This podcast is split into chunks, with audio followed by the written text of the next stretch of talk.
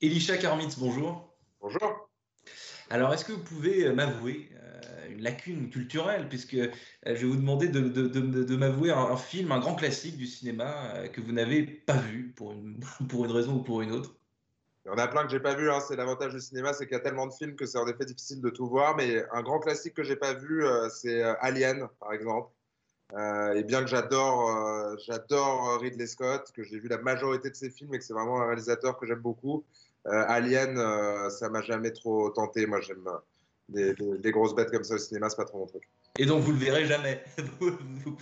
en tout cas, en tout cas, j'ai pas un fort désir qui me pousse à le voir là.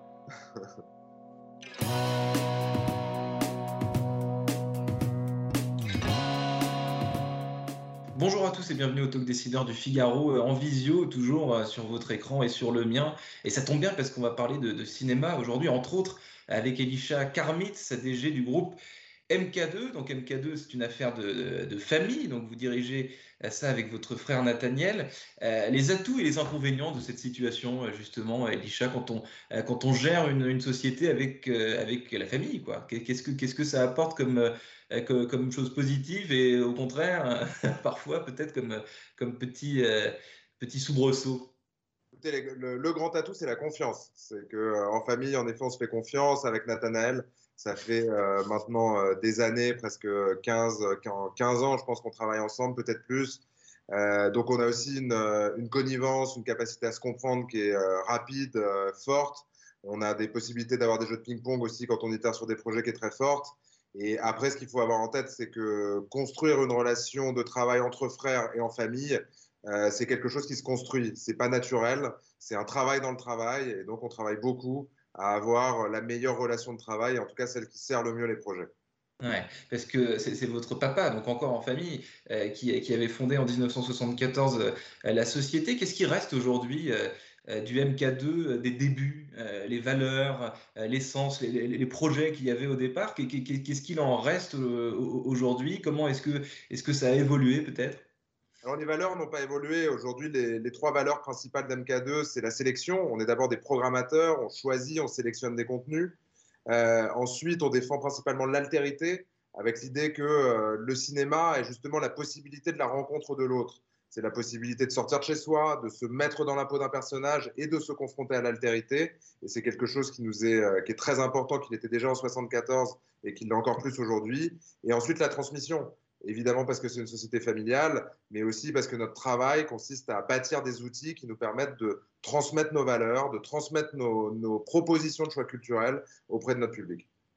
Alors, à, l'heure où les cinémas sont, encore fermés, euh, Elisha euh, Karmitz, certains évoquent un, le renversement d'un modèle, la fin d'un modèle, la, fin d'un monde d'ailleurs, peut-être le, cinéma en salle et même les cycles de production d'ailleurs, tout, cela serait un peu sur la sellette. Qu'est-ce que vous en pensez de, ça? Est-ce que vous pensez que, la Covid va vraiment, de façon pérenne, euh, mettre en péril un modèle qui, dure quand même et, et qui marche d'ailleurs depuis, depuis longtemps?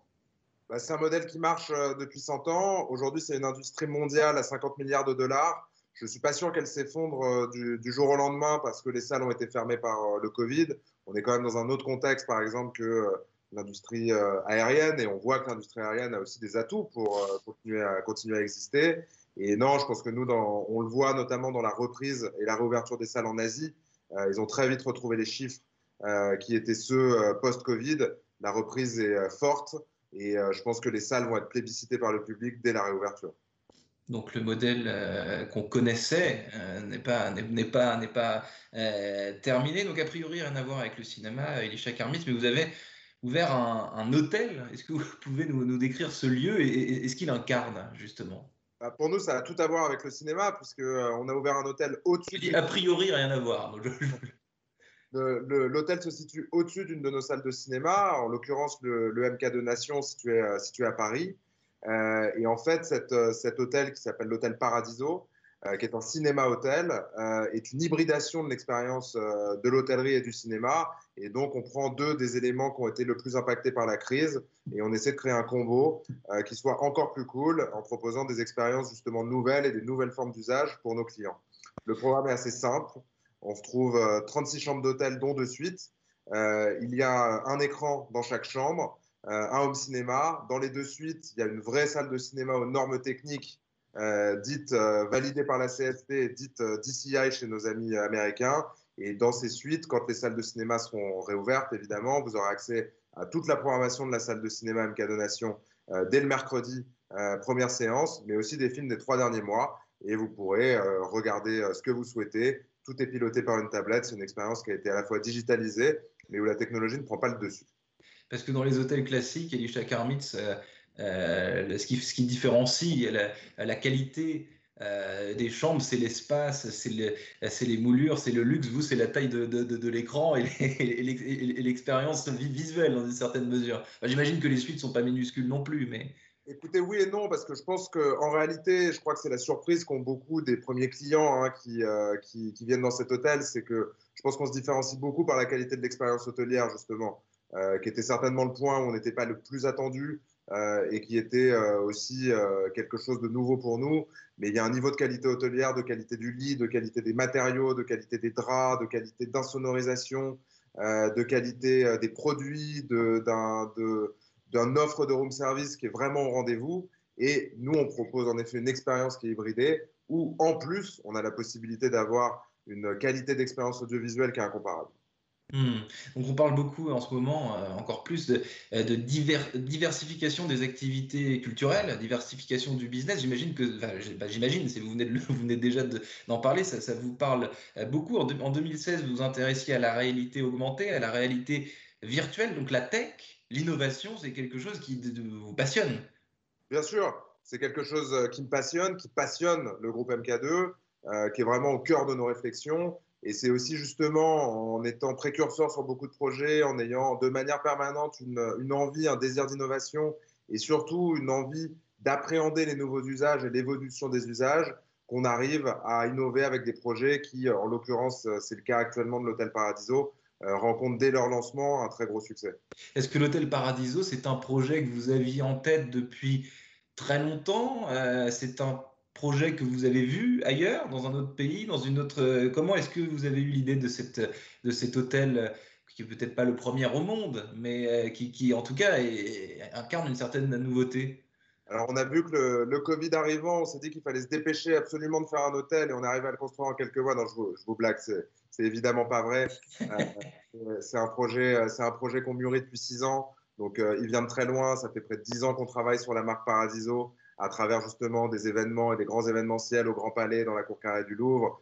Euh, donc c'est quelque chose qu'on mûrit depuis, euh, depuis très très longtemps. Euh, aujourd'hui, c'est vrai qu'il il y a un contexte qui fait que le projet arrive au bon moment pour répondre à, à une demande, mais je pense que cette demande-là existait quel que soit le cas, que la réalité de ce projet et sa réussite sont aussi indépendants du Covid, bien sûr. Hmm. Est-ce que vous avez déjà, euh, si vous pouvez, euh, dernière question, Elisha Karmitz, nous faire rêver déjà des, idées euh, dans les, dans les tuyaux pour, le, pour ce fameux monde d'après que vous êtes avec ce genre de projet déjà en train de, de dessiner? Bah, écoutez, on vient justement de lancer un, concept qui, qui est unique au monde, hein, puisque l'hôtel, le cinéma hôtel, c'est quelque chose qui existe nulle part ailleurs. avoir la possibilité dans une chambre d'hôtel d'avoir la programmation du mercredi de la salle de cinéma, donc de pouvoir voir euh, un film aussi, aussi bien un grand film français que euh, un James Bond ou un Star Wars dans sa chambre dès le mercredi. Vous verrez ça nulle part ailleurs. Je pense que euh, pour vous mettre en appétit sur les nouveaux usages, c'est suffisant pour cette interview. Merci infiniment, Elisha Karmis, d'avoir répondu à mes questions pour le talk décideur du Figaro. je vous dis à très bientôt, peut-être dans une salle de cinéma ou dans un endroit physique pour, pour de vrai. Écoutez, avec grand plaisir. Et si vous voulez, dès maintenant dans une chambre d'hôtel, puisque les hôtels n'étant pas, soumis, euh, pas soumis aux fermetures, vous pouvez, euh, vous pouvez dès maintenant aller vous faire plaisir.